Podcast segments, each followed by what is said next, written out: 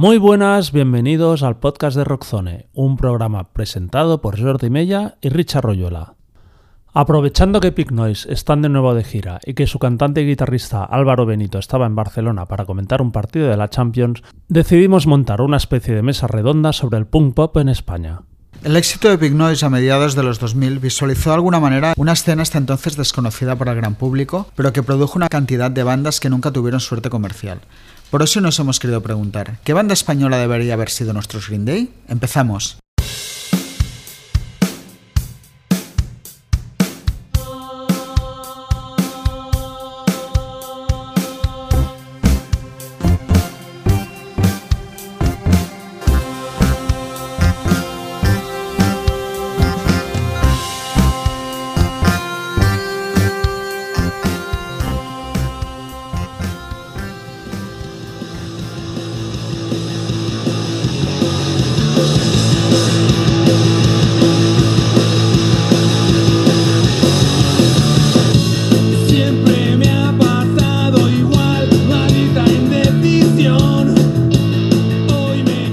Si el éxito de bandas internacionales como Green Day, The Offspring, NoFX o Bad Religion también llegó hasta aquí, las bandas de punk pop estatales no pudieron o supieron aprovechar ese tirón.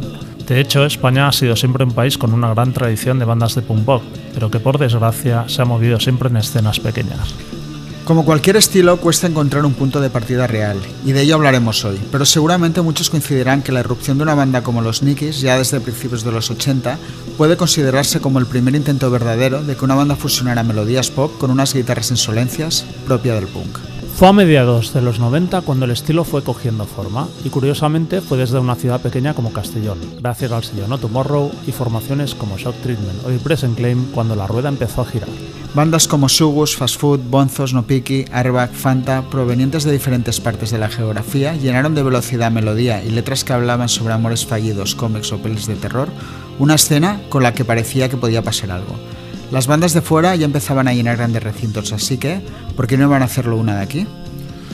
Sin embargo, nada ocurrió, y cuando Noise llegaron a gran público en 2006 con el disco anunciado en televisión, muchas de esas bandas o bien habían tirado la toalla o habían desacelerado su actividad de manera evidente, sin que nadie pudiese aprovechar ese rebufo abierto por la banda madrileña.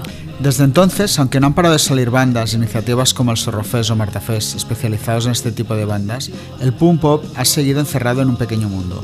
Quizá el actual éxito de la Love You Airbag, dando un pequeño salto de público, sea una señal de que las cosas estén cambiando y finalmente una nueva generación recoja el testigo de todos aquellos pioneros que tan buenos discos grabaron. Para charlar sobre pop punk en España, hoy damos la bienvenida a Álvaro Benito, cantante y guitarrista de Big Noise. Hola Álvaro. ¿Qué tal? Un placer. Muy bien. También saludamos a Pepe, guitarra y voz de Subus. Hola Pepe. Hola, ¿qué tal? Buenas tardes. Buenas tardes. Tenemos a Beto, batería de Fanta. Hola Beto. Hola, buenas. ¿Qué tal? Y por último saludamos a Tony Jiménez, conocidos por todos como Zorro, activista como nadie de la escena estatal. Hola Zorro. Hola a todos, ¿qué tal? Muy bien. Pues nada, bienvenidos eh, y gracias por participar. Y bueno, para empezar, eh, las tres bandas estáis volviendo a tocar en directo. Eh, Subos habéis sacado Tolai, Fanta LP Misión de Confort y Pignois estáis presentando Diversión. Eh, ¿Cómo estáis viviendo antes que nada la, la vuelta pues, a, a la actividad? Álvaro, vosotros que hacía ya muchísimo tiempo además Sí. de que no tocabais, más allá de algún festival, ¿no? En el 2019 creo que hicisteis Sí. el Arenal, pero esta es vuestra primera gira en, en tiempo. Sí, re- realmente el, el parón del grupo fue porque yo me puse a entrenar, me, me saqué la titulación de entrenador y, y el fútbol volvió a mi vida de una forma pues bastante creciente y, y sobre todo a partir de 2015, donde me llaman para entrenar en la cantera del Real Madrid, que ya sí que me impedía compaginarlo con cualquier actividad profesional que no, que no fuera esa, ¿no? Porque el fútbol te absorbe la vida a esos niveles. Y en 2019, cuando dejo de entrenar, pues se abre la posibilidad de volver a tocar. Ese año, como tú dices, hicimos unos cuantos conciertos en ese, en ese verano, que la verdad que estuvieron muy bien, superaron nuestras expectativas y eso nos animó a, a regresar. Luego la pandemia pues ha retrasado todo, pero ya teníamos en mente sacar nuevo disco y volver a, a tocar, sí. ¿Y la vuelta a las salas bien? Pues sí, además hacía mucho que no hacíamos gira de salas porque final casi nuestras últimas giras habían sido casi todas de ayuntamientos o festivales, de recintos más grandes y la idea que teníamos desde el principio con este disco es volver al origen y, tocar en salas, hacer una gira de presentación de salas que durará de aquí a, junio y luego ya en verano pues sí que haremos festivales y este tipo de cosas. Muy bien. Pepe, vosotros, ¿qué tal con Tolai? ¿Cómo está el panorama? También veo que estáis ya empezando a tocar, ¿no? Pues sí, la verdad que después de dos años, nuestro último concierto fue en enero de 2020 eh, y, la verdad que pues teníamos sobre todo de salir a tocarlo. El disco al final ha sido aprovechar un poco la pandemia, pero lo que nosotros queríamos era salir a tocar. Tampoco somos un grupo que toquemos demasiado todos los años, pero sí que pues nuestros siete, ocho fines de semana y claro, estar dos años sin poder hacerlo, pues no, nos ha pesado, nos ha pesado. Entonces ahora, pues con todas las ganas del mundo, claro. Y vosotros, Beto, también estáis un poco ahí, ¿no? Empezando a pillar forma, ¿no? Pues nada, íbamos a sacar disco largo. Lo que pasa que, que como vino la pandemia ya lo dejamos, lo dejamos de estar y entonces, pues como llevamos cuatro años sin, sin sacar nada, teníamos canciones por ahí y dijimos, va, vamos a sacar alguna cosa así eh, para, para, coger un poco el ritmo. Y entonces sacamos primero un, un mini EP con, bueno, un, single con, con Jarama Producciones eh, y luego sacamos el, mi zona de confort, que es el último EP que hemos sacado. Y tampoco, como los Ubus, tampoco somos un grupo que, que toquemos, que hagamos giras, giras largas ni nada, pero ya teníamos muchas ganas de volver y nada. Hemos, hicimos un concierto en, en un pueblo de aquí de Alcalá de Barcelona, en Nueva Estrella, y luego nos fuimos a, tocar a Madrid, que fue, fue brutal, fue súper guay. La gente subió con muchas ganas y ahora pues tenemos un par o tres de conciertos más uno de Barcelona porque lo tuvimos que posponer y, nada, y ahora pues a poner las pilas de nuevo. Muy bien. Pues bueno, vayamos al origen de todo y nos gustaría saber cómo descubristeis el punk rock y si os enganchasteis al estilo pues al momento de, oírlo. Álvaro.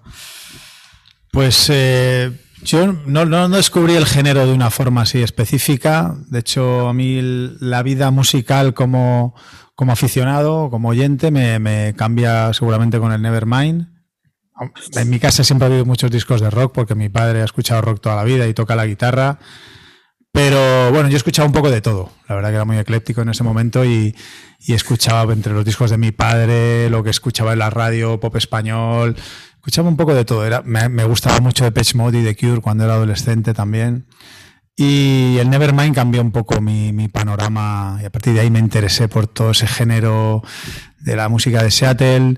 Y poco después, ya cuando el Dookie de Green Day, Smash de Offspring, es cuando realmente tuve una etapa muy larga donde me interesé mucho por el, por el punk rock melódico o como quieras que se llame el, el, género y sí que indagué mucho junto con mi primo. Tengo un primo que le saco dos años, que él es punk rockero total y él, y él, él, sí que se conoce de infinidad de grupos de, de este género y, y, me pasaba un montón de, de, grupos nuevos por descubrir y sí que me tiré, me tiré un montón de años, la verdad que muy enganchado a este tipo de música, pero sobre todo a partir de, de ahí. Nirvana, muy bien. Eh, Beto. No, yo, yo, nada, yo cuando escuché a los Ramones por primera vez, ya me enganché a eso y, y, a partir de ahí empecé a, a, indagar un poco. Pero sí que empecé un poco más con punk inglés y del 77 y todo, y con los Ramones, y luego ya, pues ya con, como dice Álvaro, luego me enganché yo a, también al, al Dookie de Green Day, a los Moves, también a Ned Herder y grupos así como los Queers pero claro, los Ramones siempre fueron lo que, lo que a mí me marcaron, bueno, es mi grupo fetiche, evidentemente. Muy bien, Pepe. Sí, yo con Ramones sobre todo y, bueno, yo en esa época escuchaba sobre todo punk rock estatal y, más grupos de aquí y la verdad que el, el, el punk rock de fuera no lo tenía muy trillado pero bueno, yo era un poco mal estudiante y tuve un profesor particular que, de matemáticas, pero que estaba muy metido en el rollo, tocaba en grupos y me empezó a pasar grupos, eh, sobre todo de Estados Unidos, de, de punk rock melódico, un poco antes de la explosión y todo, y de hardcore melódico. Y ahí empecé y, me metí a saco. Y, y, prácticamente hasta hoy. Muy bien. ¿Y tú, Sorro? Bueno, pues lo mío Sí que es verdad que mi gusto era bastante ecléctico gracias a que yo visitaba un mítico bar que se llamaba Badlands, que era de mente bastante abierta y podías escuchar desde folk hasta punk. Casi lo que le faltaba quizás fuese algo de metal, pero sí que, claro, los, grupos que han citado, Ramones, los Queers, quizás So Treatment, No Pickies, todos estos grupos. Para mí realmente un día fui a, la biblioteca de mi barrio, cogí un CD súper, con una portada de, portada de cómic de, superhéroes que se llamaba El chico que tenía rayos X en los ojos. Y un grupo que se llamaba Fanta.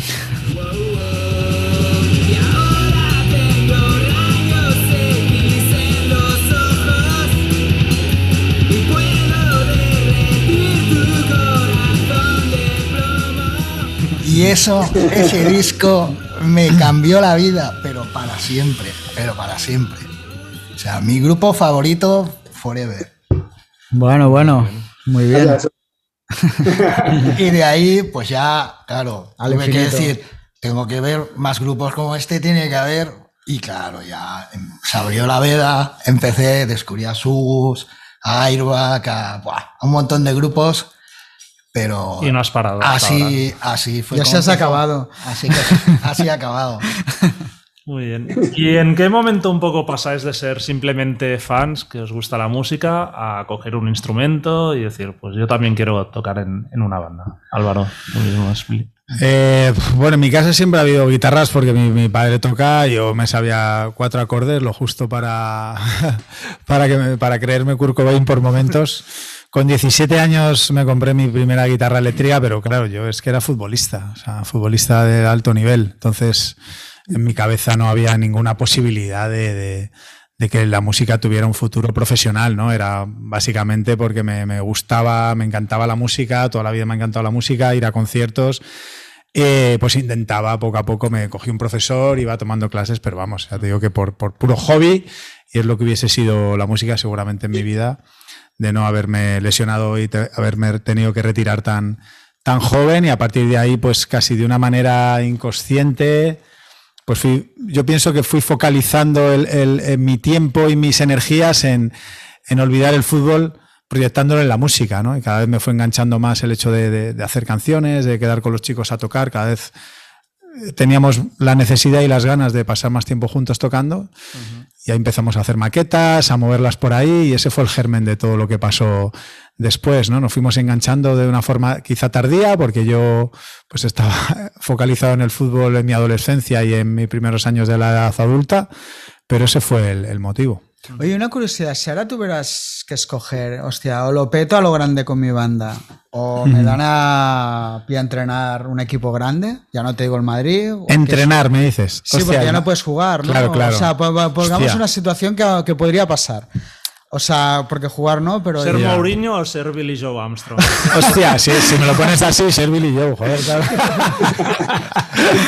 es una vida mucho más divertida. En el fútbol se sufre mucho, ¿eh? mucha presión, mucho más si eres entrenador. Claro, a mí muchas veces me, preguntan que, qué vida te gusta más. Y yo digo, no es una pregunta para mí, porque yo jugaba en el Real Madrid. O sea, es una pregunta, claro, para Billy Joe. ¿Qué prefieres ser, cantante de Green Day o jugar en el Real Madrid? Entonces, pienso que esa dualidad sí que se puede. Se puede. Se puede ¿eh? Billy Joe, seguramente. pues, pues, más que nada por los controles antidoping. bueno, es un trabajo mucho más divertido. Eres tu propio jefe. En el fútbol hay mucha presión. Al final no te representas a ti mismo, sino que llevas una camiseta puesta que tiene mucha historia y que en ese momento eventual sí que tienes la oportunidad y el, privilegio de llevarla, pero hay mucha presión y ya no te digo como entrenador. O sea, si me das a elegir ahora mismo, elijo, la vida divertida, claro. Muy bien. Sí, Beto, si nos puedes explicar tú como tus primeros pinitos como músico, cómo empieza el grupo. Yo, eh, yo es que yo era muy mal estudiante, ¿no? Y entonces yo quería una batería. Y mis padres me decían, si no, si no apruebas, no hay batería. Entonces, como no aprobaba, me la tuve que comprar al final trabajando. Y entonces empezamos a, empezamos a, empezamos a, tocar, porque yo conocía a Oscar y a Gaby del instituto, ellos, ellos ya tocaban con un grupo que tenían ellos, y entonces yo les empecé a comer la cabeza en plan, oye, vení, que con los Ramones, con los Ramones, con los Ramones, al final los engañé, y, en el garaje de mis padres empezamos ahí a tocar, y me compré la batería y ahí hacer ruido y desde, ahí, desde allí pues empezamos. Bueno, Gaby entró después, primero estaba Noé, que era la bajista, que luego se marchó y luego entró Gaby, pero fue así como empezó el grupo. Bien. Eh, ¿Pepe? Sí, yo igual, yo, mi hermana tocaba la guitarra española de conservatorio y eso, y bueno, yo era un negado, pero bueno, empecé en casa ahí robándole la guitarra y haciendo ruido eh, con lo que a mí me gustaba. Y, y luego en el colegio, pues nada, eh, coincidí con 14 años pues con cuatro colegas que les mola la misma, la misma música, la época de las cintas, eh, estábamos muy flipados descubriendo grupos. No era tan fácil como ahora, además, y, y bueno, y al final, pues sin tener ni puta idea ninguno, pues eh, cada uno cogió un instrumento, el que le tocó casi por sorteo. Y, así empezamos con un grupo en el colegio y, nada, haciendo ruido. Era un colegio de curas, nos dejaban un día a la semana allí, los viernes por la tarde, una sala para hacer ruido, era espantoso.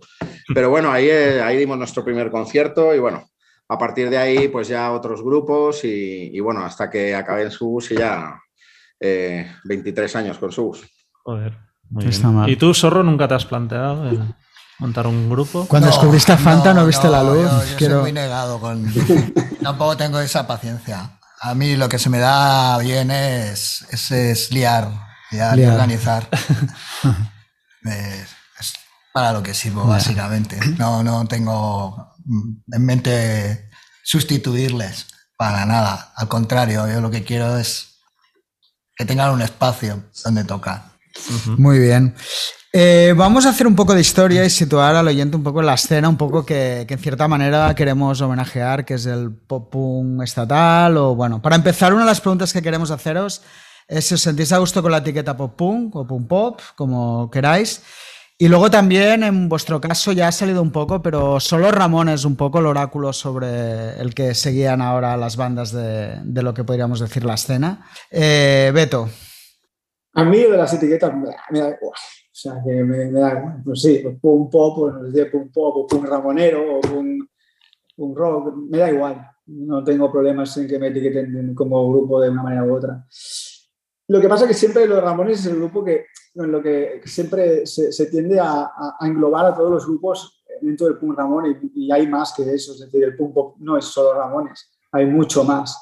Es decir, eh, tú ves una crítica de un disco y con los Ramones, con los Ramones. Hombre, sí, claro, todos venimos de, eso, pero hay, hay, más matices que no sé todos los Ramones. Yo, ¿Fanta suena a Ramones? Sí, suena a Ramones, pero no creo que suene a los Ramones, los Ramones primerizos, no, no, no, es, no es lo mismo. Entonces se, tiende a englobar mucho siempre a lo mismo. Al, el grupo Ramón, Ramones, sí, pero es mucho más que eso. Entonces, al final cansa un poco que siempre te etiqueten sobre el Ramones. Sí, yo soy el primero que soy fan de los Ramones y, me gusta sonar como rollo Ramones, pero creo que hay más cosas, hay más grupos y, y hay más influencias que no solo el Ramones. Es muy fácil englobar siempre, siempre lo mismo en, lo que es, el, no sé qué, un Ramones o, influencia de los Ramones, sí, pero hay más cosas siempre, hay más grupos y, y, no solo se nutre solo de los Ramones, que es la base, pero hay, hay, otras cosas siempre y otros, dentro del estilo, otras otras cosas que nos diferencian, yo creo, ¿eh? los grupos. Muy bien. Pepe. Sí, a, nosotros es que como eh, el, el, tema de las etiquetas tampoco, tampoco nos hemos sentido nunca demasiado a gusto con ninguna etiqueta en concreto, pero porque, no sé, para mí no deja de ser punk rock, rock melódico y en todas sus vertientes. Nosotros somos un grupo que variamos bastante, eh, no, no, nos cerramos nada cualquier cosa que nos pueda gustar, casi todo lo que tenga velocidad y melodía, y ahí entran muchas cosas. Entonces, eh, nos han dicho punk pop, pop punk, un rock ramonero, nos han dicho hardcore melódico, nos han dicho tantas cosas que, que tampoco, tampoco sentimos que encajemos exactamente en ninguna. Este, el rollo este de etiquetar y de cerrar algo eh, no, no, tiene mucho sentido. Cuando los grupos que nos gustan, pues hacen temas que englobarías dentro de, de, todos esos estilos diferentes, por diferenciarlos. ¿no? Entonces, con Ramones nos pasa un poco igual, es decir... Eh, Influencia Ramones, por supuesto que, tenemos y, que creo que cualquier grupo de punk rock melódico es fácil que, acabe teniendo influencia de Ramones porque es un grupo universal. Ahora, la etiqueta de punk rock ramonero o punk rock ramoniano eh, a mí siempre me ha parecido particularmente un poco ridícula, es decir, porque al final de Ramones como mucho tienes la melodía y los tres acordes, pero eh, ni, un solo grupo de punk ramoniano de los que conocemos habitualmente con esa etiqueta hacen letras ni parecidas a las letras que hacían Ramones, porque no pueden, es decir, esa gente hablaba de, unas cosas que, no sé, estamos acostumbrados a, a letras alegres, a letras un poco eh, y si tú indagas un poco en las letras de Ramones, poco, poco tienen que ver con las que hacen los grupos habitualmente llamados ramoneros o ramonianos. Entonces, el tema este de las etiquetas a nosotros siempre nos, nos ha resbalado un poco en ese sentido. Muy bien, Álvaro, ¿tú te sientes cómodo con la etiqueta pop punk o también crees que Pink Noise abarca? Y luego tú sí que nos de Ramones también. Al final, cuando te metiste en el tema, ¿fue una banda que te inspiró? No, no, no te creas que es una de mis bandas referencia. Sí, por ejemplo, de Pablo, nuestro bajista, es un loco de los, de los Ramones, pero un loco total.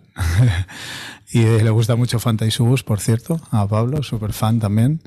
Eh, la verdad que nosotros, después de veintitantos años, eh, yo creo que la etiqueta quedó hace tiempo atrás, ¿no? Eh, cuando empiezas, nosotros queríamos inspirarnos en los grupos que, nos, que escuchábamos. Primero porque nos encantaba su sonido, nos encantaba la música con guitarras, con quintas y octavas y muy melódico, con ritmos acelerados y baterías contundentes. Pero es que, claro, no se puede competir con las producciones de los grupos que nos gustan, ¿no? Entonces, y al cantar en español, al final acaba siendo un híbrido eh, de lo que tienes en la cabeza al resultado, pues va a un mundo, ¿no? Eh, luego es cierto que nosotros hemos ido cambiando mucho. Eh, quizá, y además nosotros de repente no, nunca encajamos en esa escena. O sea, tuvimos... De hecho, luego te preguntaremos por eso. Sí, primero... De hecho, no sabíamos que hubiera tal escena. Porque realmente nosotros nos metimos a tocar desconociendo la industria y lo que había alrededor de ella, desde el desconocimiento más absoluto y además no, no, tuvimos nadie que nos pudiera meter por el, por el carril correcto y fuimos pues dando palos de ciego hasta que de repente nos convertimos en un grupo mainstream y, y lo hemos disfrutado que te cagas. Y entonces yo, a mí las etiquetas me dan absolutamente lo mismo. Yo hago la música que me gusta a mí y las canciones que me gustan, que me gustan, que me gusta hacer y que me gusta tocar. Y yo creo que hemos evolucionado más. A este último disco para mí es, tiene más, mucho más de pop que de, que de punk, por ejemplo, melódico. Eh. Pero tampoco sabría decirte. O sea, supongo que una cosa es la perspectiva que tienes tú sobre lo que haces y luego lo que tiene la gente desde, desde fuera, ¿no? También entiendo que cuando, cuando nosotros empezamos a comienzo de los 2000, había, era como mucho más sectario en este aspecto, ¿no? Eh, si no eh, entrabas en los estereotipos de lo que debía ser una banda de pop punk, pues te denostaban, ¿no? No, tú no puedes estar en esta escena, simplemente porque a lo mejor porque has sido futbolista, ¿no? Porque ahora sonas en las radiofórmulas. Para bien o para mal, esta evolución de la música eh, que ha tenido ahora y y lo urbano, que, está acaparando casi todo, eh, provoca que las mentes de la gente y se haya abierto mucho ¿no? en cuanto a los estilos y que ya esas barreras se estén destruyendo. En mi opinión, para bien. Yo crecí sin saber los estilos que escuchaba en la radio. Sonaba Aerosmith, sonaba Depeche Mode, sonaban Los Secretos. Me gustaba todo. Sonaba Madonna, sonaba Rick Astley. No sabía lo que era un estilo, cuál era otro. Una canción me gustaba, otra no. Y yo pienso que eso es sano. Para mí eso es lo sano. Muy bien. ¿Tu zorro a nivel de escena? ¿La etiqueta pop punk crees que engloba bien? ¿Es una etiqueta ya que está muy contaminada? A mí me gusta, punk pop está bien. Lo que pasa es que, como ha dicho Pepe, abarca. madre mía. Eh, de hecho, eh, las fiestas que yo monto con grupos, a mí lo que me gusta, porque claro, siempre está aquí, sobre todo en Barcelona, eh, con el rollo postmoderno, el rollo Ramone está bastante denostado. Bueno, o estuvo bastante denostado. Y, era como, uy, pues esto suena muy Ramone, ¿no? Y, era, pues sí, suena muy Ramone, claro, no pasa nada, adelante. Pero también, eh, me, o sea, esa parte del punk, pues Ramone, por supuesto. Y luego nosotros tenemos la suerte de haber tenido aquí a otros Ramones, que son los Ramones de Algete,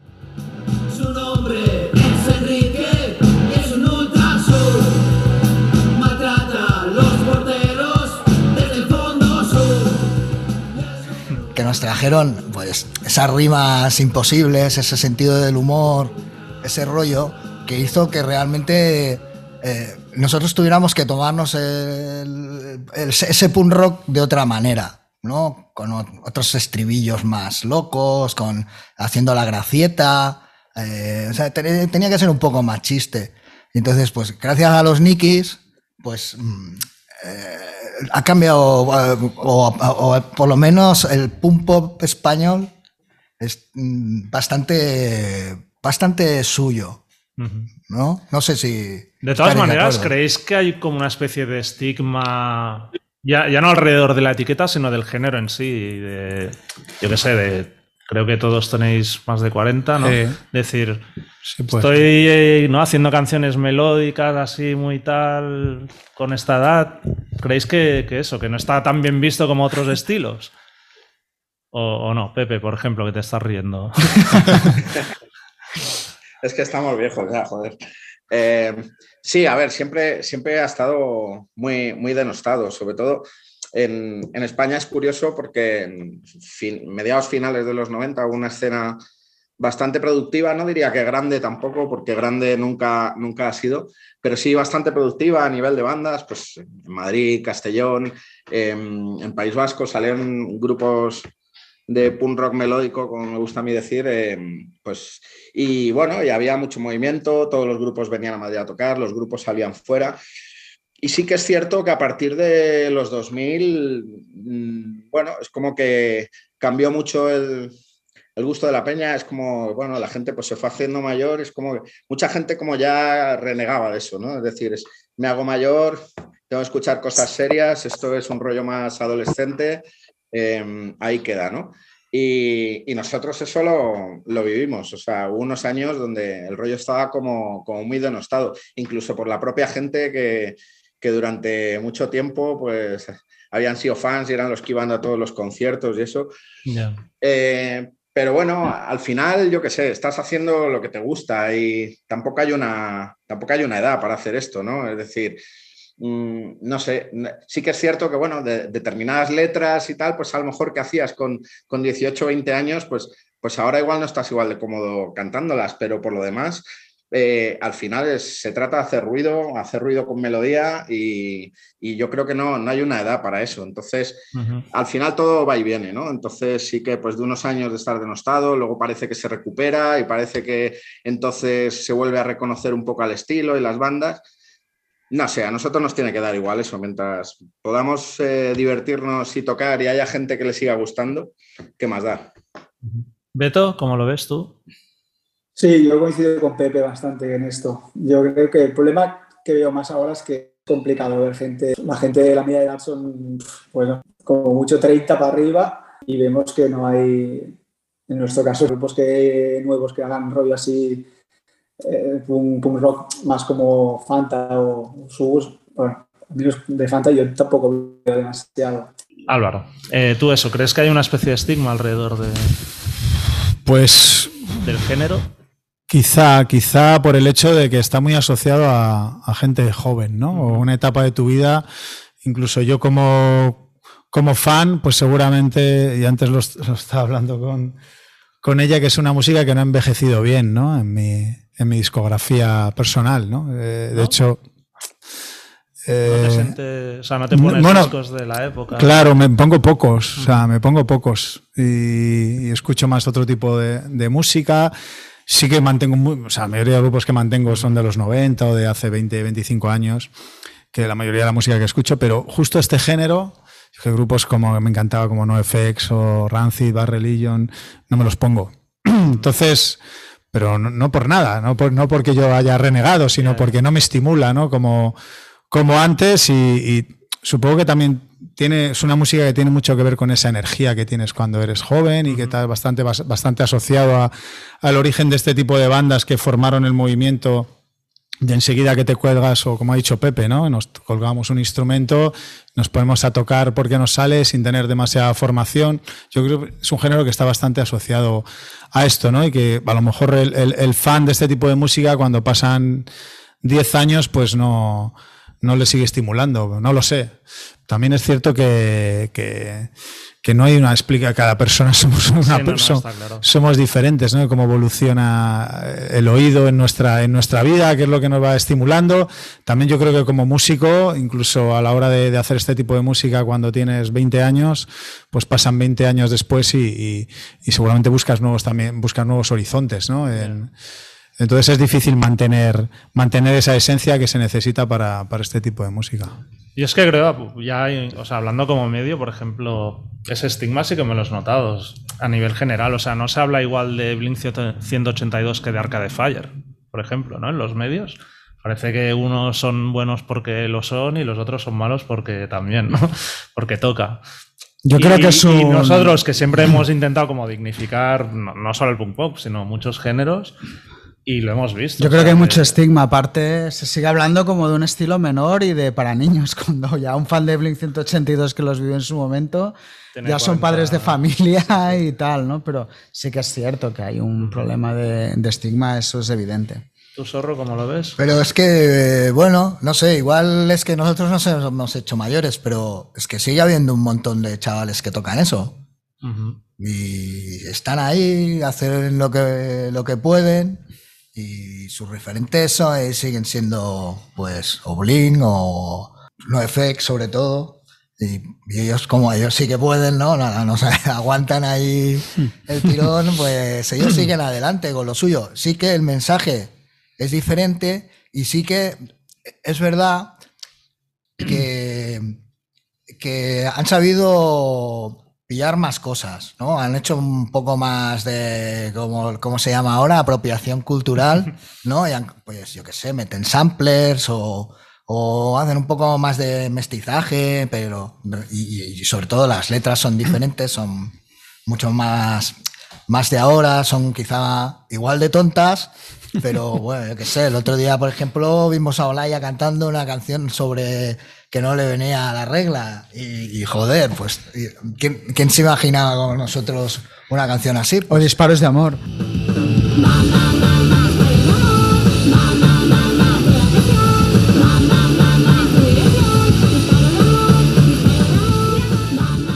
O disparos, o disparos de amor. Canciones que, no sé, hablan de cosas. Es un nuevo, un nuevo discurso que a nosotros no se nos hubiera ocurrido porque nuestro momento pues era otro, era más chicas y playa, y ahora pues el relato es diferente y es por lo, por lo que tú dices, porque se han abierto más a, otros géneros.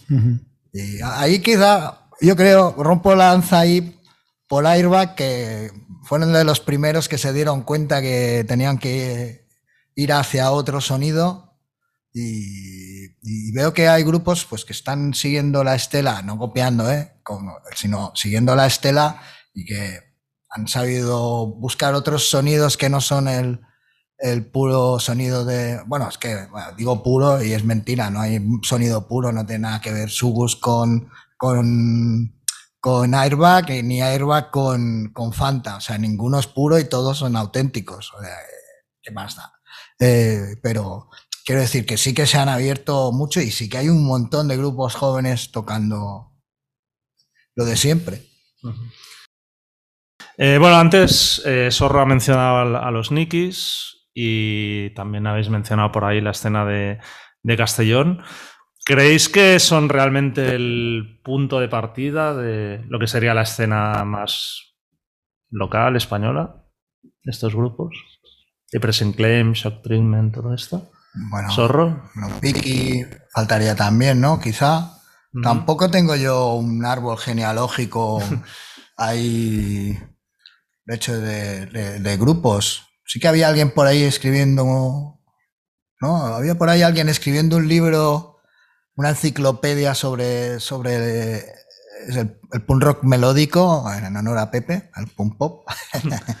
que, de repente desapareció. No sé si es que estará terminando el libro, pero llegó, pues yo qué sé, si, o irse a, a Ripolleta a hablarse con, hablar con Leonor SS y Animalitos del Bosque. O sea, que realmente era un tío que era, no sé si era de Salamanca o de, o de Madrid. Ahora, bueno, ya desapareció, estará escribiendo el libro. O sea, Pero yo no te sabría decir, claro, no sé, ¿qué, ¿quién pondríais? ¿Los primeros, los protopunk o punk Bueno, yo creo que hay un poco, los Nicks es como el Big Bang, yo creo, de la influencia de muchas bandas, aparte pues Airbag con los propios Fanta, no siempre que han podido tocar.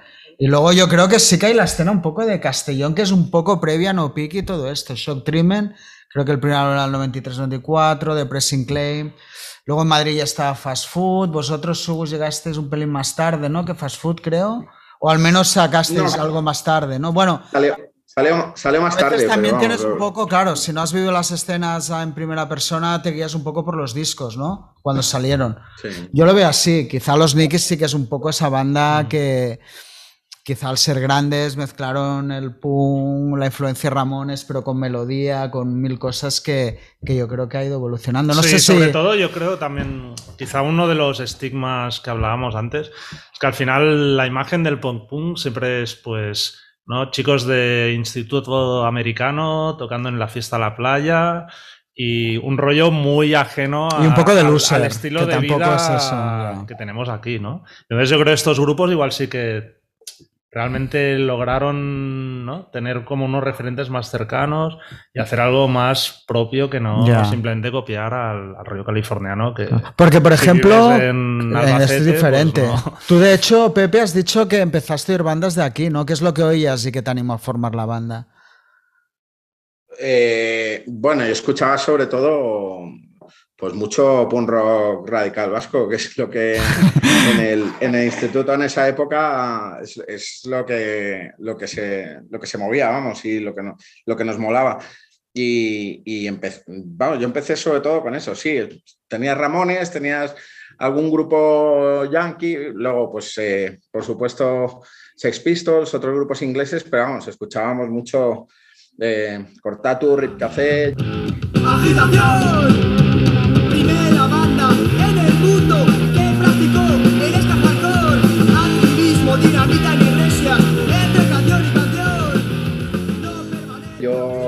Iba mucho al rastro, compraba cintas allí y en el rastro de Madrid lo que se movía eran pues muchos grupos de, esa escena, también grupos de Madrid, pero vamos, sobre todo de, la escena un poco más radical, pues, Sin Dios, Anda Nada 7, todo eso. Y bueno, a partir de ahí, pues eh, ya fue ir descubriendo otras cosas, cosas un poco más melódicas y, otra serie de grupos. Yo particularmente empecé enseguida con, grupos yankees de punk rock melódico, antes, antes incluso que, los grupos de la escena de aquí. Eh, Kitchen Whistle, Queers, em, las bandas de, bueno, primeros discos de NoFX y, y las bandas de hardcore californiano. Y bueno, y a partir de ahí, pues descubriendo, descubriendo cosas y, descubriendo muchos grupos diferentes. Y luego ya, pues por supuesto, toda la escena de, sí, toda la escena de Castellón y eso, que sí que Shock Treatment empezaron un poco antes, pero vamos, más o menos fue una escena que se desarrolló casi en paralelo a, a la de Madrid, cuando empezaron Aerobitch y compañía. Y, y bueno, pues eso es lo que mamamos en su momento. Álvaro, vosotros, bueno, fuisteis un rara avis en el sentido que tuvisteis mucho éxito comercial por diferentes factores, desde, bueno, pues lo de la tele, bueno, no sé si... Pero sí que en el fondo no dejabais de ser un grupo muy atípico a lo que vendía en aquel momento, ¿no? O lo, que era grande a nivel de ventas, ¿no? Y bueno, ¿te sorprendió el éxito realmente de que tuvisteis, como de petarlo un poco a lo grande? Y luego, por otro lado, creo que lo has dejado caer, ¿no? Al estar dentro de un poco esa escena pop-punk o lo que hacía especialmente en vuestros inicios, ¿Os sentisteis un poco relegados o mal vistos por, por, esa escena? Bueno, la autenticidad un poco tal. ¿Cómo, ¿Cómo viviste todo aquello? Desde el éxito inesperado, me imagino, hasta un poco cómo os trataban o cuando ya tienes éxito te da igual lo que diga una pequeña banda de punk de cualquier sitio. Bueno, a ver, por partes. Primero lo de el éxito, pues claro que nos sorprendió. Eh, de hecho, bueno, pues nosotros cuando íbamos por ahí presentando nuestros primeros discos, nuestras primeras maquetas, nos decían que esta música era muy minoritaria en España, que, que no, que no había demasiado futuro, ¿no? Haciendo lo que, lo que hacíamos, ya no te dio sonar en radio, pero nosotros, inconscientes de nosotros, íbamos, íbamos enseñando nuestros discos y nuestras maquetas pues a las radios, a ver si nos, a ver si nos ponían, y a las compañías, a ver si nos, si nos grababan pues discos y este tipo de cosas que hacen las bandas cuando empiezan. Ya te digo que nosotros eh, pues eh, nos metimos en un mundo del que no teníamos ningún tipo de conocimiento ni de sobre dar los primeros pasos. No tuvimos la suerte de encontrar un manager que tuviera experiencia.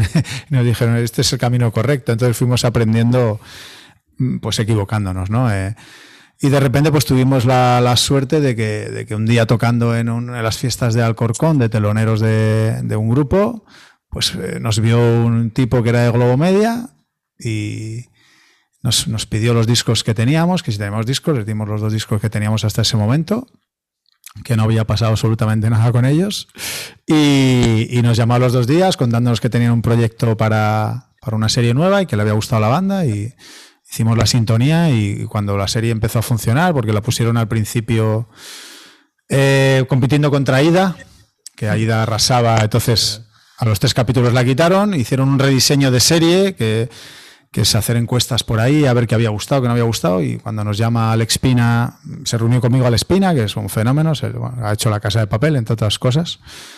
Y me cuenta todo esto y me dice, mira, hemos hecho encuestas y lo que más ha gustado ha sido la música. Entonces tengo una idea, voy a meter a la banda en, las tramas de la serie, vamos a grabar un disco completo. Y así fue, y de repente la serie funcionó y, y de la noche a la mañana pues nos vimos tocando delante de miles de personas, o sea que...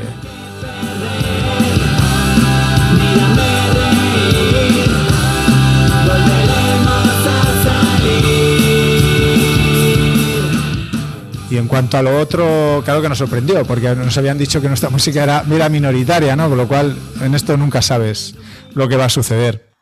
Y en el resto, la verdad que no, no sabría decirte el porqué de las cosas, ¿no? Supongo que, que el punk siempre es, eh, tiene una, tiene una está asociado a una identidad muy, muy definida, ¿no? O sea, es como un grupo selecto del cual los miembros se sienten como muy, con mucha identidad entonces, pues que un grupo de unos futbolistas de repente salga en la tele y tengan éxito y que diga que haga punk pop o punk melódico o lo que sea o algo que tenga que ver con el punk, pues, pues parece que sienta mal, ¿no? Y, y es muy no, estoy convencido que el 95% siendo generosos de gente que sabía quién eras tú como futbolista no tenía ni puta idea de lo que era el punk o cosas similares, ¿no? Me imagino. De mis compañeros dicen. No, no, hablo de tu el fan del Real Madrid que te seguía como futbolista que al final. Ah, bueno, claro, no, no tu tiene música le debería venir de otro planeta. ¿no? no, bueno, además que yo desde que me retiro hasta que empiezo a ganar algún duro con la música, pues pasan casi seis años, ¿no? O sea que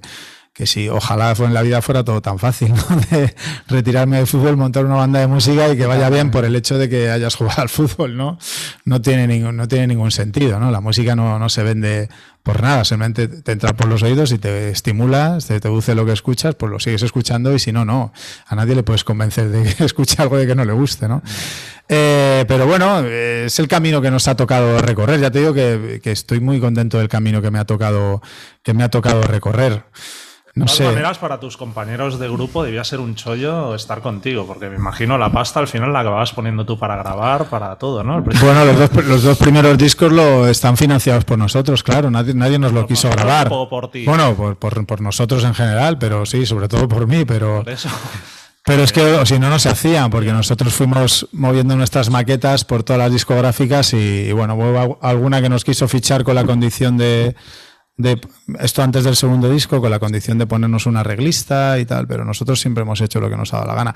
Cuanto a independencia, mira, eso es, eso es una frase que, que siempre la he sentido. Si es que nosotros hemos sido un grupo muy indie, o sea, de hecho ahora tenemos nuestra propia compañía desde hace mucho tiempo, nos producimos los discos nosotros, los financiamos nosotros, como hacíamos al principio, tuvimos un momento eventual donde sí teníamos colaboradores en este aspecto, pero nosotros nadie nos ha dicho nunca qué hacer con nuestro arte y eso es la mayor libertad que hay. Nadie nos ha dicho, oye, tenéis que hacer este tipo de música para tener más éxito, porque además nadie lo sabe. Ojalá, oye, si alguien me dijera, es que si haces esta, este tipo de canciones vas a llenar el Camp Nou y el Bernabéu, pues a lo mejor me lo pienso, ¿no?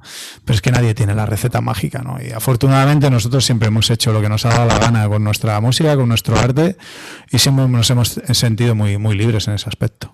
Muy Pepe, bien. tú que eras un insider de la escena de Madrid, cuéntanos un poco cómo se veía a Pig Noise, si había comentarios en plan estos, estos enchufados, o, o, o no, era una es que- de decir, hostias, ojalá me lo hubieran ofrecido a mí salir en la tele, ¿cómo, cómo era? Bueno, el tema es lo, lo que os contaba. Eh, cuando sale Pink Noise, eh, realmente ya no había esa escena que os hablaba antes. Es decir, que nos quedamos un poco sin, escena, nos quedamos sin escena en Castellón también. Entonces, ahí al final es que nos quedamos tres grupos, es decir, Fast Food apenas tocaban, Subus tardamos bastante en, volver a las andadas, entonces justo ahí cuando sale Pink Noise no, no había escena como tal, o sea, entonces mm, yo no... no Trabajabais en la intimidad, digamos.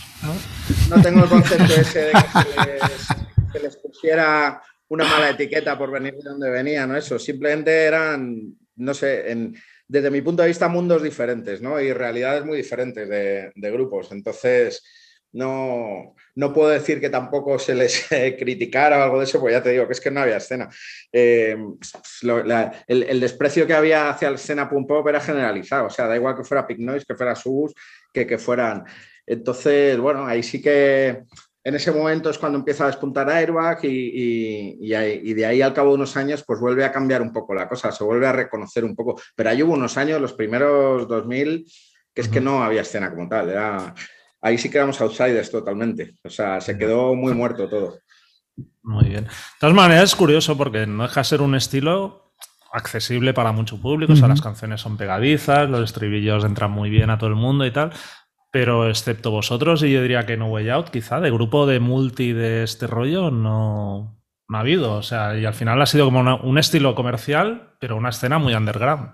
No sé cómo, lo ves tú, Zorro, por ejemplo. Totalmente. Esa contradicción. Totalmente. Bueno, eh, yo creo que fue el momento en que el indie lo pegó súper fuerte y todo el mundo pues quería escuchar otro tipo de música. No quería algo tan inmediato. También, no sé, igual se identificaba con un mensaje que ya estaba un poco anticuado de, de cómo, es, eh, de playa playa amor, sí, chicas y, zombies. y era un poco como, bueno, ¿y qué me estás, qué me estás contando con esto, no? Que, en realidad no es para nada así, pero el cliché siempre ha estado, siempre ha estado, la etiqueta ahí de, este género siempre ha estado ahí. Hay, hay muchas, realmente las letras hablan de muchísimas cosas. Cada grupo tiene sus fijaciones y realmente sí que da un poco de pena que no se les haya prestado la atención debida. Pero bueno, aquí estamos, ¿no? Tampoco. Beto, a ver si ahora te escuchamos bien. ¿Tú cómo.? ¿Por qué crees que, eso, que un estilo accesible en el fondo no ha saltado al gran público nunca? Pues ni idea, no lo sé. Pero ya, a mí tampoco me, ya me da igual, o sea que que no, no, a mí esto ya me, a estas alturas ya me, da igual. Pero que pasa que a veces puede ser suerte también. Yo, por ejemplo, hay un grupo que, nosotros habíamos tocado con ellos muchas veces y que, y que a veces pensamos, joder, ¿por qué este grupo no, no, no despunta? Porque tenía cosas que decías, hostia, eh, no sé, que era La La Lobby. La La es un grupo que, que, que, dijimos, oye, ¿por qué este grupo no, no, no, lo, no lo peta? ¿no? No lo entiendo, si lo tiene todo, es un grupo que, que gusta, gustaban a las chicas, eran canciones mucho de amor, al igual, y, y, no, y, no, lo, y no lo entendíamos. Y, y, ahora lo han petado, pero claro, y, es brutal lo que han hecho. Pero no ha dejado de ser porque, porque hubo lo del programa ese, que una chica que no sé quién es, que les, les puso y dijo no sé qué, que, que les gustaba, no sé qué, y eso hizo que, que, que, que, la gente empezara a escuchar a mucha gente, pero fue. Y luego sacaron un pelotazo. Amaya de OT, ¿no? ¿Fue? Sí, Amaya de OT. Y luego, claro, luego sacaron una canción brutal, que es El fin del mundo, que es un pedazo de mazo, que, que solo lo, lo petaron. Y tú bailando, bailando, bailando,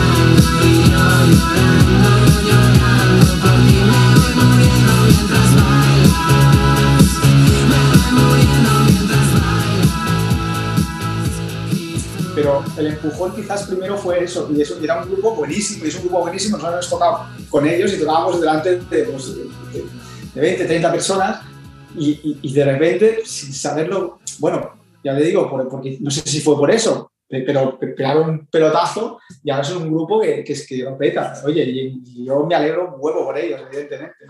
Pero no, no hay, no, no, sé por qué no, no, tiene más tiros, no lo sé. Pero a mí me da igual ya. Si, si, si, uno lo peta, pues, pues, felicidades, mejor para él. si no, pues nada, no seguiremos en el underground más absoluto nosotros. Pero ya estamos cómodos ahí también. ¿Tú, Pepe, cómo lo ves? Bueno, es, yo creo que es cuestión de suerte. Sí que es verdad que la Love You hace ya varios años eh, sacaron el disco de la pizza y, pasó en su momento sin pena ni gloria y, era un discazo, lo tenía, lo tenía todo. Quizá no era el momento, quizá pues era un rollo, se había pasado un poco el, momento de, ese estilo, pero sí que es verdad que lo tenía, lo tenía todo ese disco. O sea, la gente que estamos dentro del rollo, al escucharlo, lo comentamos mucho en, su momento, cuando salió, fue 2011 o 2013. Decir, joder, aquí hay hits y, esto debería estar sonando en las radios y esto lo podría petar. Eh, pues mira, les ha llegado, sea por lo que fuere. Eh, está bien, pueden hablar de ti, pero bueno, al final los temas tienen que estar ahí y, luego hay que defenderlo. y en eso al final son unos currantes y, mira, y lo están petando también pues porque se lo han currado y porque tienen temas. Lo puede petar un tema, pero es que ya no es un tema el que lo está petando, es que lo está petando cada tema que sacan, más los antiguos, es una locura. Entonces, pues también nos alegramos muchísimo por ellos, cómo no. y bueno, y que, que, no es el momento de pum pop, que ahora hay otras cosas que llevan más, pues bueno, si les ha llegado ahora, pues, pues de puta madre. Eso cuando te llegue, pues hay que aprovecharlo. Y, eso, eso es lo que están haciendo. De hecho, queríamos ir un poco por ahí, ¿no? La siguiente pregunta, que curiosamente, cara, cuando la música va por otros derroteros y tal, pues está pasando lo de la Love You, que es como una banda de la escena de donde venís todos o vosotros, al menos Subus y Fanta, que lo está petando. Airbag están siempre un poco ¿no? en ese intermedio de que han salido de ahí, pero aunque no han llegado a ser una banda grande o mainstream, sí que es un grupo que ha ampliado sus seguidores. Incluso, pues, antes hablábamos de Axolotes, ¿no? que al final mexicano, que es una banda, la veías el otro día en directo, es un grupo de punk, o sea básicamente. pero el sonido es totalmente bueno, nuevo, pero sí no deja de ser. No deja de ser eso, un poco incluso Carolina Durante en algunas cosas. Eh, bueno, parece que curiosamente ahora hay como. Resurgir no sería la palabra, pero sí que un interés por grupos de guitarras tocando temas de dos minutos o tres. ¿Creéis que esto puede ayudar a algo, incluso a bandas como Sugus, Fanta o de una manera también algo como Pig Noise, que, hacéis música de guitarras al fin y al cabo? Eh, no sé cómo lo veis, eh, Pepe, que de nuevo pones cara así un poco de... No sé cómo decirlo, pero de escepticismo. Puede ayudar a, sobre todo a, grupos de, de, gente joven que están empezando, que en realidad son quienes más lo necesitan. Es decir, en nuestro caso, mira, ninguno cumplimos ya los 40, Em, no hacemos tampoco una música que vaya a conectar fácilmente con, gente joven a estas alturas, es decir, y eso lo vamos viendo, es decir, nosotros cada año que pasa en nuestros conciertos eh, la gente cada vez es más mayor y, cada vez hay menos chavalería y eso lo vemos, pero vamos, somos muy conscientes ¿eh? y, también al final es la imagen que vendes, es decir, eh, ver encima de un escenario eso, a cuatro tíos de 45 años Em, haciendo música que pasó de moda hace 20 años, pues tampoco, tampoco pensamos que nada de esto nos pueda ayudar a nosotros en este sentido. Eh, también nosotros particularmente, bueno, creo que, quizás somos demasiado rápidos para, para que, para que nada de esto pudiera funcionar en condiciones. Pero bueno, aparte de eso, yo creo que lo que sí que puede ayudar es a grupos de gente más joven que estén empezando y que, puedan tener esas puertas más, más abiertas. ¿Beto? Yo creo que los grupos que empiezan ahora no se fijarán en grupos como, como Fanta o, como Sus. Yo creo que se fijarán más en grupos como, pues quizás Carolina Durante y grupos así que quizás, quizás sí, sí que les motivan más. Y es lo que decía Pepe, que en los conciertos de nuestros este, es que la gente, la mediana edad, es, que, no, hay, no, hay, chavales jóvenes, no hay pocos. Y esto es lo que hay. Somos conscientes de, dónde estamos y de, lo que, de lo que tenemos y ya está. No, no hay otra, es que no hay, no hay mucho más que, que rascar, la verdad. ¿Tú, Álvaro, maneras, crees que es un momento para una banda como Pig Noise volver a, digamos, regresar, si podemos utilizar ese término, mejor ahora que a lo mejor hace cinco años? ¿Crees que vuelven a ver un poco más las guitarras, pueden estar ahí más presentes en, no sé si mainstream, pero sí en primera línea? Pues, pues la verdad que no, no lo sé. En este tiempo que estuvimos sin tocar, pues yo me mantuve bastante alejado del mundo profesional de, la música y lo único que puedo decirte lo que hemos vivido en primera persona, ¿no? Nuestra percepción personal, que es la única que te puedo contar. ¿Os van chavales jóvenes o chicas jóvenes? Hemos eh, saltado una generación, nosotros sí que es lo que más nos sorprendió en 2019 es que chavales de 18 años cantándose las canciones. O sea, y nuestros conciertos de ahora. tú estás igual, o sea, que yo creo que es por eso. Yo, bueno, la única. De hecho, un montón de chicos nos vienen cada concierto a decir que es la primera vez que nos ven, ¿no? Que eran muy jóvenes, era público intangible cuando, cuando nos escuchaban y, y ha pasado el tiempo y ahí siguen, ¿no? Se ha quedado mucha gente de la que estaba y se ha sumado nueva gente. Yo creo que tenían siete años cuando veían la serie, no pueden ir a bolos, pero se les quedó. Efectivamente, y yo creo que siempre es, siempre es buen, buen momento para que un grupo con guitarras, mira, si Carolina Durante y Lara Love You les está yendo fenomenales, yo creo que es una gran noticia porque significa que, que, la industria apostará más por este tipo de bandas y cuanto más chicos haya en un garaje tocando un bajo, una guitarra, una batería y haciendo sus temas, yo creo que es beneficioso para todos. A mí es la música que me, que me gusta, la que tiene esencia, la que hay gente tocando en un garaje y creando su concepto. Y yo creo que se muestra que, que si realmente tiene difusión, es música, lo que tú has dicho, ¿no? Es una música que siempre ha sido demasiado eh, underground en este país, pero yo creo que, le puede gustar a mucha gente, ¿no? O bueno, no sé. Yo lo único que te puedo contar siempre es la, percepción que tengo yo de lo que ha pasado con nosotros. Tu zorro, que sí que eres como más entusiasta siempre, cuando el otro día en Axolotes ves gente joven, haciendo pogo, ¿te gusta? No estoy para nada de acuerdo con la visión que tienen. entiendo que vienen del desierto del 2000 y, y vienen con ese fatalismo de que nadie nos quiere y nada, pero bueno es que pensar que ahora hay herramientas como Spotify que, indefectiblemente acabarán llevando a vosotros, a cualquiera que ponga pues a Jolotes o a Lala Love You y lo quiera escuchar y quiera escuchar grupos que suenan qué, pues van a llevar a vosotros. Y, vosotros tenéis temazos, pues, los tres grupos, os van a escuchar seguro. Y habrá gente pues que comulgue y gente que no. ¿Quién no puede comulgar con la línea Magino?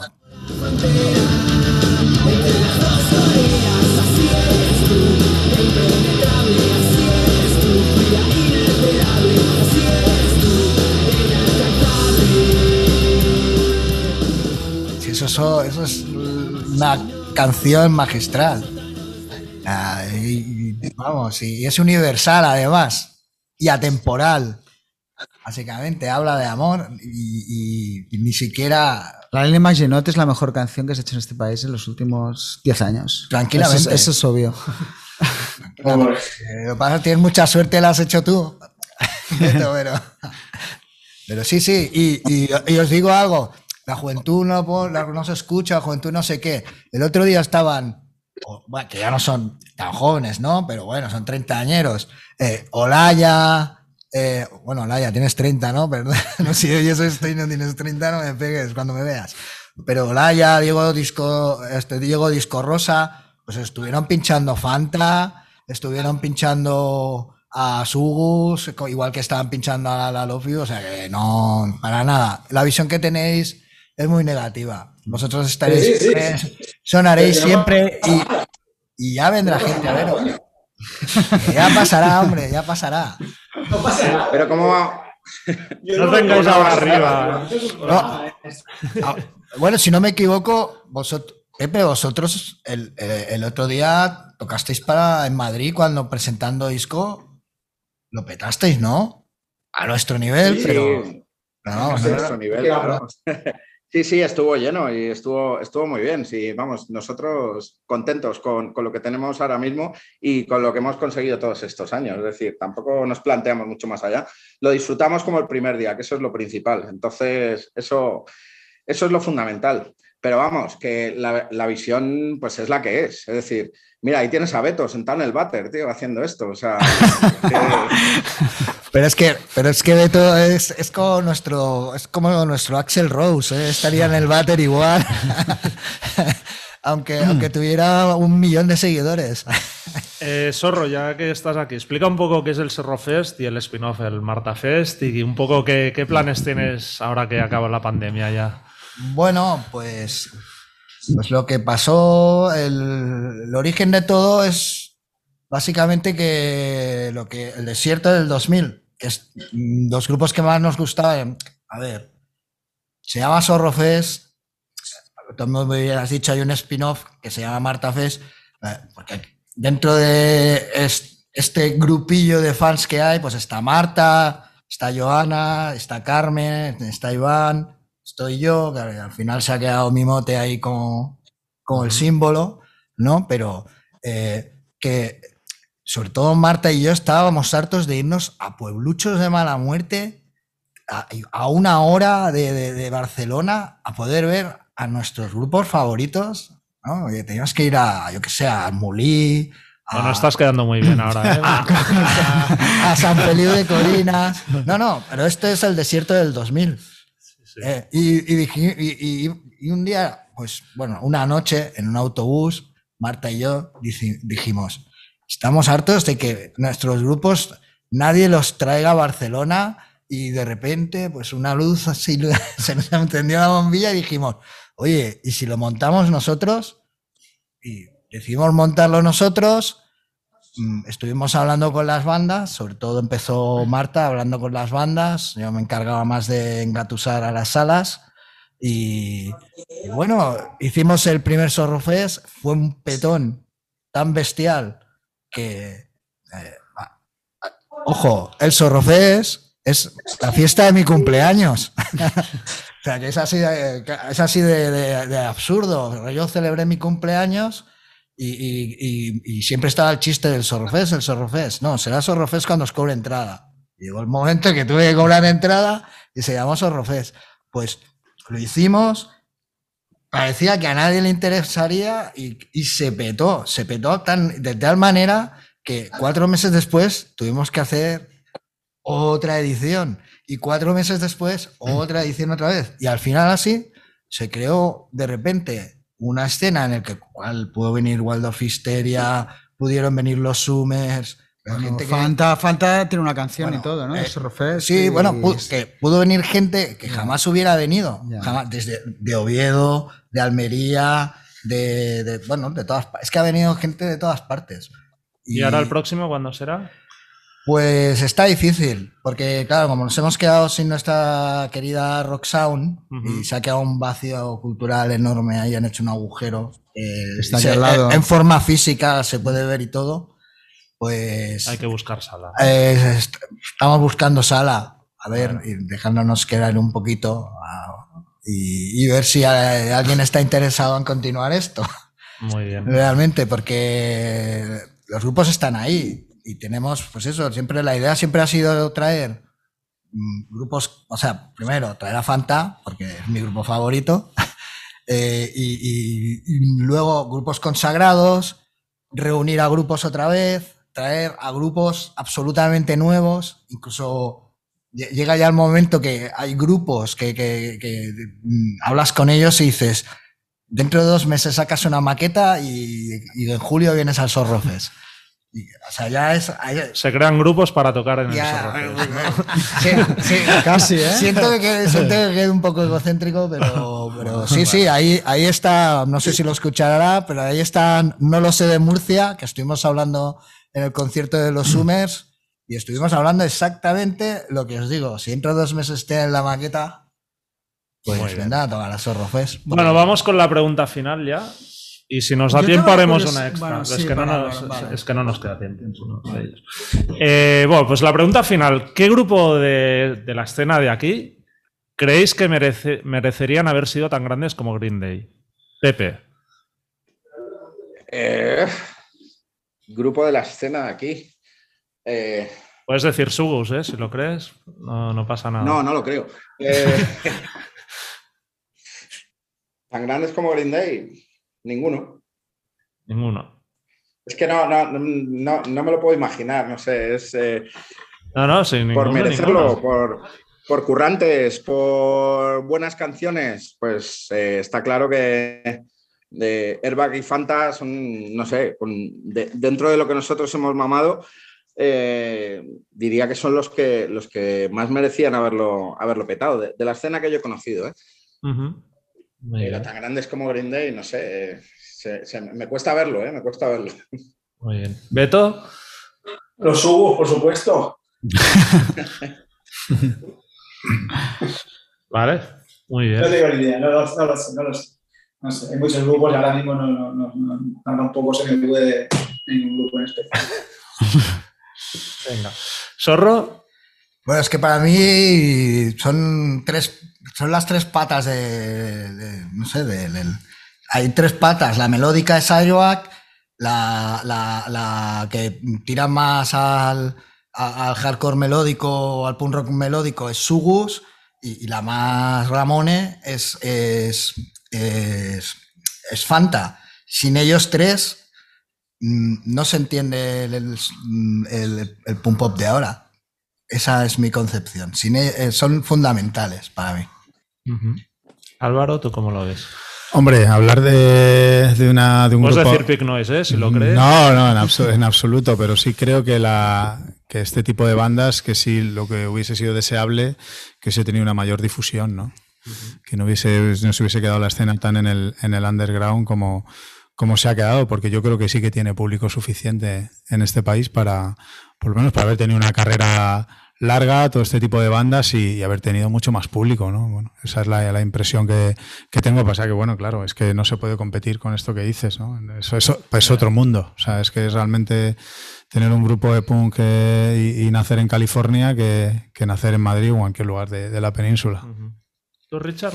Yo, o sea, por comercialidad o por canciones, ¿eh? Porque al final otra cosa es que me guste más. Yo, por ejemplo, Subus es una banda que tengo mucha afinidad porque soy íntimo amigo de Laura Pardo y viví la banda en su momento con, cuando salisteis con Punch y tal y es una banda que tengo cariño. Pero yo sí que creo, o sea, para mí hay un disco que nunca se habla de él, que es el segundo álbum de Pressing Claim, que ese disco, si lo hubiera sacado una multinacional en su momento con apoyo, creo que podría haber sido inmenso porque era un disco de pop rock con guitarras brutal. Y yo creo que Airbag es una banda, son un poco nuestros Wizard, ¿no? En cierta manera los ve así, ¿no? Yo creo que Fanta es una banda acojonante, pero creo que no tienen el punto, todo y que tienen canciones, como hemos dicho, la Nina Maginot, que es una obra maestra y que no ha habido una banda que haya soplado ese tema ni en los últimos tiempos, sí que creo que tiene ese sonido más ramoniano, más underground, que, que hace que, no sean tan accesibles, que no igual de buenos, ¿eh? que esto es diferente. Así que yo creo que, si tuviera que esto, Airbag, y creo que la Love lo han hecho muy bien también con la evolución del, sonido. ¿Tú tienes...? Pues yo diría Gas Drummers, que nadie los ha citado y creo que es un grupo con unas canciones acojonantes que empezó en el rollo melódico y ha tenido una evolución. O sea, para nada parecía la Green Day, pero sí que es un disco, o sea, es un grupo que cada disco han ido cambiando y que tenían un directo brutal, tienen canciones brutales y lo podrían haber merecido. Ya. Bueno. Pues ya está, nos queda tres minutos. Te queremos hacer una pregunta. No, es que yo. Álvaro, ¿hay punk rockers en el mundo del fútbol? ¿Gente que le guste el punk rock? Sí, sí, hay, sí, hay, sí, hay. ¿Puedes decir nombres o.? o... un secreto. ¿O es un secreto? Pues te voy a decir una cosa sorprendente. A Raúl escucha bastante punk rock.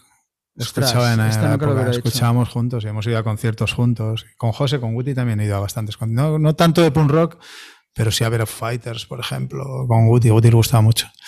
A nada, Surf, hemos ido a ver juntos también. Eh, pero sí, no, no hay muchos. Obviamente no hay muchos, pero algunos. algunos Yo creo que como entrenador cuando lo, vuelvas a ser, tienes que obligar. En plan, bueno, ¿quieres jugar? Me, he tirado, me he tirado seis años entrenando a chicos de 18 y 19 años y el, latino. No sé ni las cosas que tiene una guitarra. El latino inundaba el vestuario, tenía que salir despavorido de ahí. bueno. Pues nada, ya para terminar, ahora sí, si tenéis algún concierto, single, álbum que queráis promocionar ahora mismo, es el momento. Pepe, empezamos contigo. No sé si tienes fechas así. Día 26, sábado en Tarragona.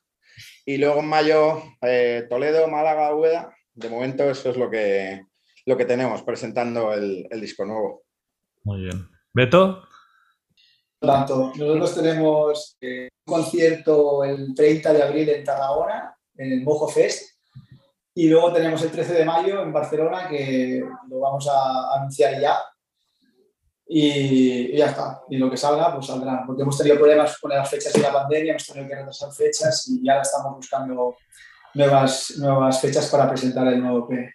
Pero por ahora tenemos estas dos y, y, en vista de, que salgan más cosas. Muy bien. Y Álvaro, vosotros sí que tenéis unas cuantas. Sí, es justo, estoy mirando aquí, porque se me va a olvidar. Estamos en Barcelona, Lleida, Sevilla, 31 de marzo, Santander, Alicante, Murcia, Madrid, Burgos, Bilbao y Almería. Es lo que tenemos de gira de salas y luego ya algunos festivales que eso ya no me lo sé. No me lo sé, ¿no? me lo sé, sí, en, en pinnoise.es creo que es. o punto .com o punto Sí, creo que es, creo que es, creo que es punto .es, creo que es punto .es. Y tú, Zorro, esperamos mm. volver, ¿no? Con el mm. Zorro Fest a finales de julio, ¿no? Estamos ahí intentándolo, ¿no? Bueno, antes, antes ya casi ya, bueno, casi ya no. Tenemos cerrado una, una vuelta de un grupo mítico que son los Vinny Termites, que se vienen de gira por Europa, tocarán en CDK en julio, el 7 de julio. A ver si, si os venís todos, porque vais a flipar. Ahí está. Un grupo de culto, bueno, ellos ah, os lo podrían eh, decir. Ahí estaremos. Bueno, pues, ahora sí que nos acaba el tiempo. Mil gracias ¿eh? por, participar. Pepe, Beto, gracias Álvaro por venir. Un placer, un placer. Y a ti, Zorro, también, que te tenemos siempre que valorar tu presencia. gracias. Me alegro mucho veros a todos. Venga, hasta luego. Muchas gracias. Adiós. Gracias. Hasta la próxima. Zorro, Álvaro, hasta luego. Hasta luego. Adiós.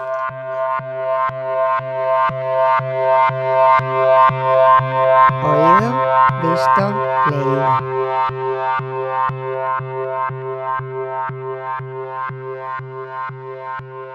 Pues vamos con las recomendaciones de oído, visto, leído.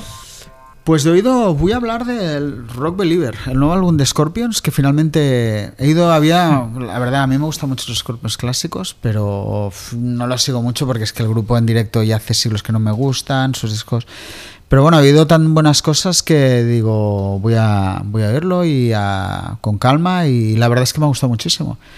Hablan de que es un retorno incluso a los Scorpions de los 70, no sé si llegaría tanto, pero la verdad es que los temas están muy bien, sí que es verdad que es un disco sin artificios.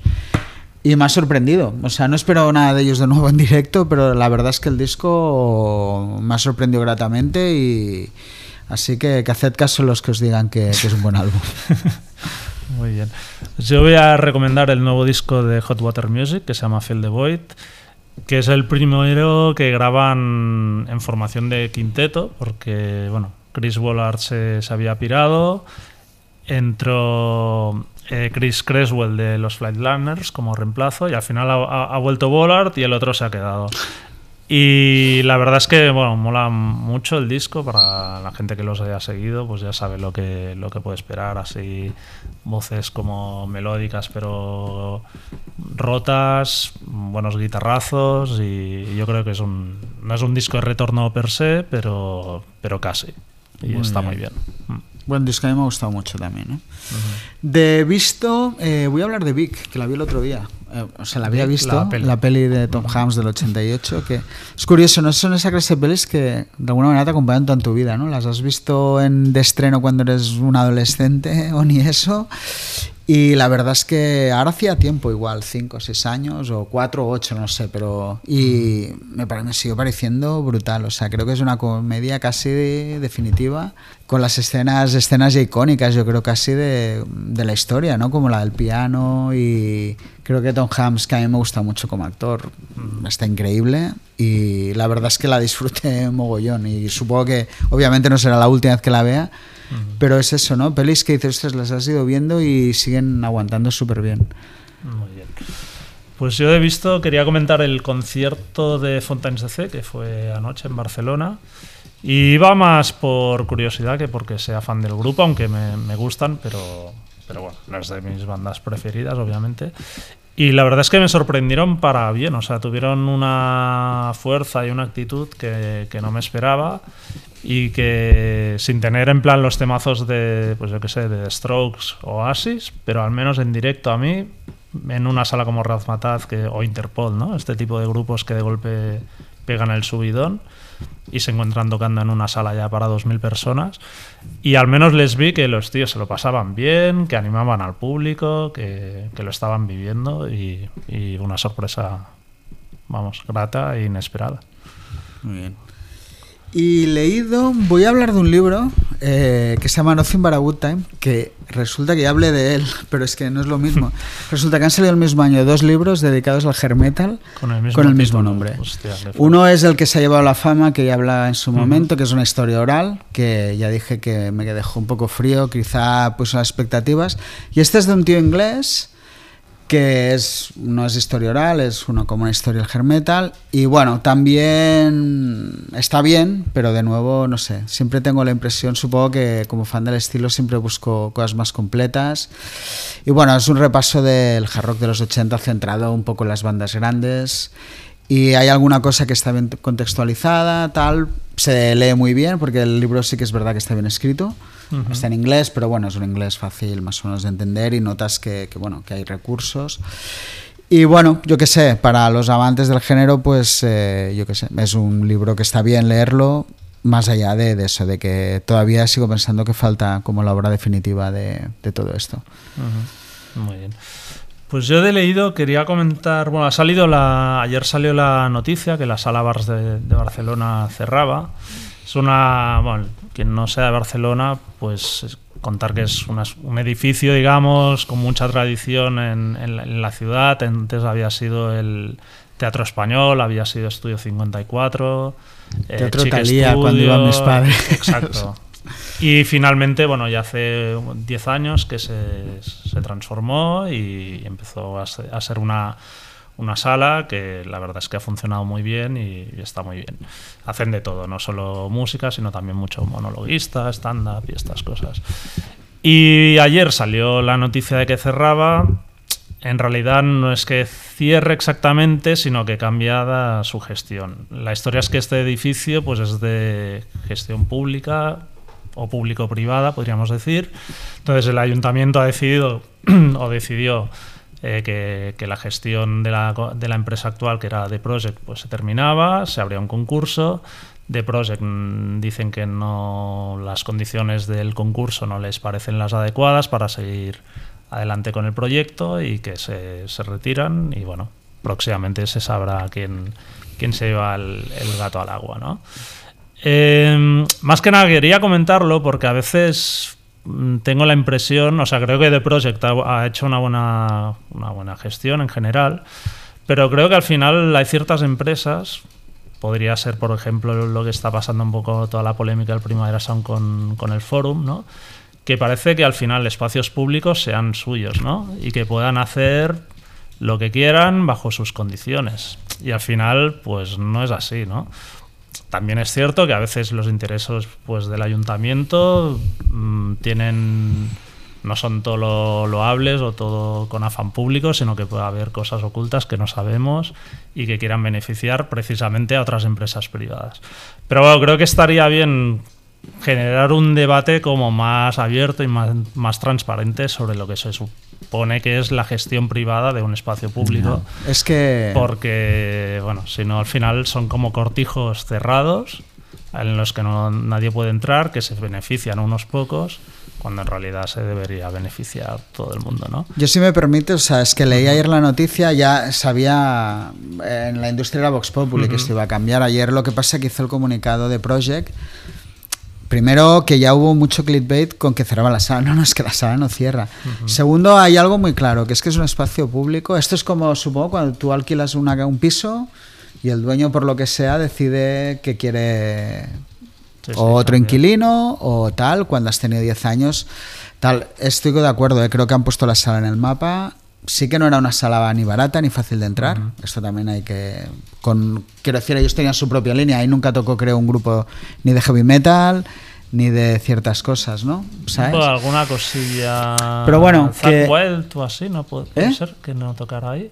No me suena, pero bueno, que aún así, yo que sé, quiero decir que creo que, que, pusieron la sala en el mapa, ¿no? A partir de ahí, el, como sitio público, el ayuntamiento ha decidido apostar por otro, porque parece que va a ser otro tipo de perfil. Otro modelo, sí, sí. Otra cosa es ver a quién se lo van a dar, cómo lo van a hacer y que no y que entonces no sea un cortijo de verdad de, uh -huh. de cuatro amiguetes, ¿no? Entonces, bueno, yo creo que, que, a veces hay que aceptar también, o sea, es partiendo de la base que creo que eso, que Project ha hecho una programación muy buena y, y tal, y ha puesto la sala en el mapa. Pero al final es un espacio público que sabes que te pueden pasar. Has estado 10 años, que tampoco está mal, ¿no? Y bueno, pues un día el dueño decide, pues como cualquier alquiler. Pero eso, que ayer todo el mundo ya como no, Sí, no cierra. no, no, o sea, es que es eso, que a veces se vende la información de una manera muy sesgada, ¿no? Claro, Y- entonces, eh, y entiendo el cabreo de ellos, como cualquier cosa. Si a ti te echan de un piso cuando te has estado 10 años portándote bien, pues a lo mejor. Pero realmente sí que era una sala que era como muy cara si querías acceder, tal. Bueno, había ciertas cosas que, que un poco sesgaban el, el perfil de público que podía ir allí, que creo que ahora es lo que quieren cambiar. Veremos, ¿eh? Muy bien, lo dejamos aquí. Adiós.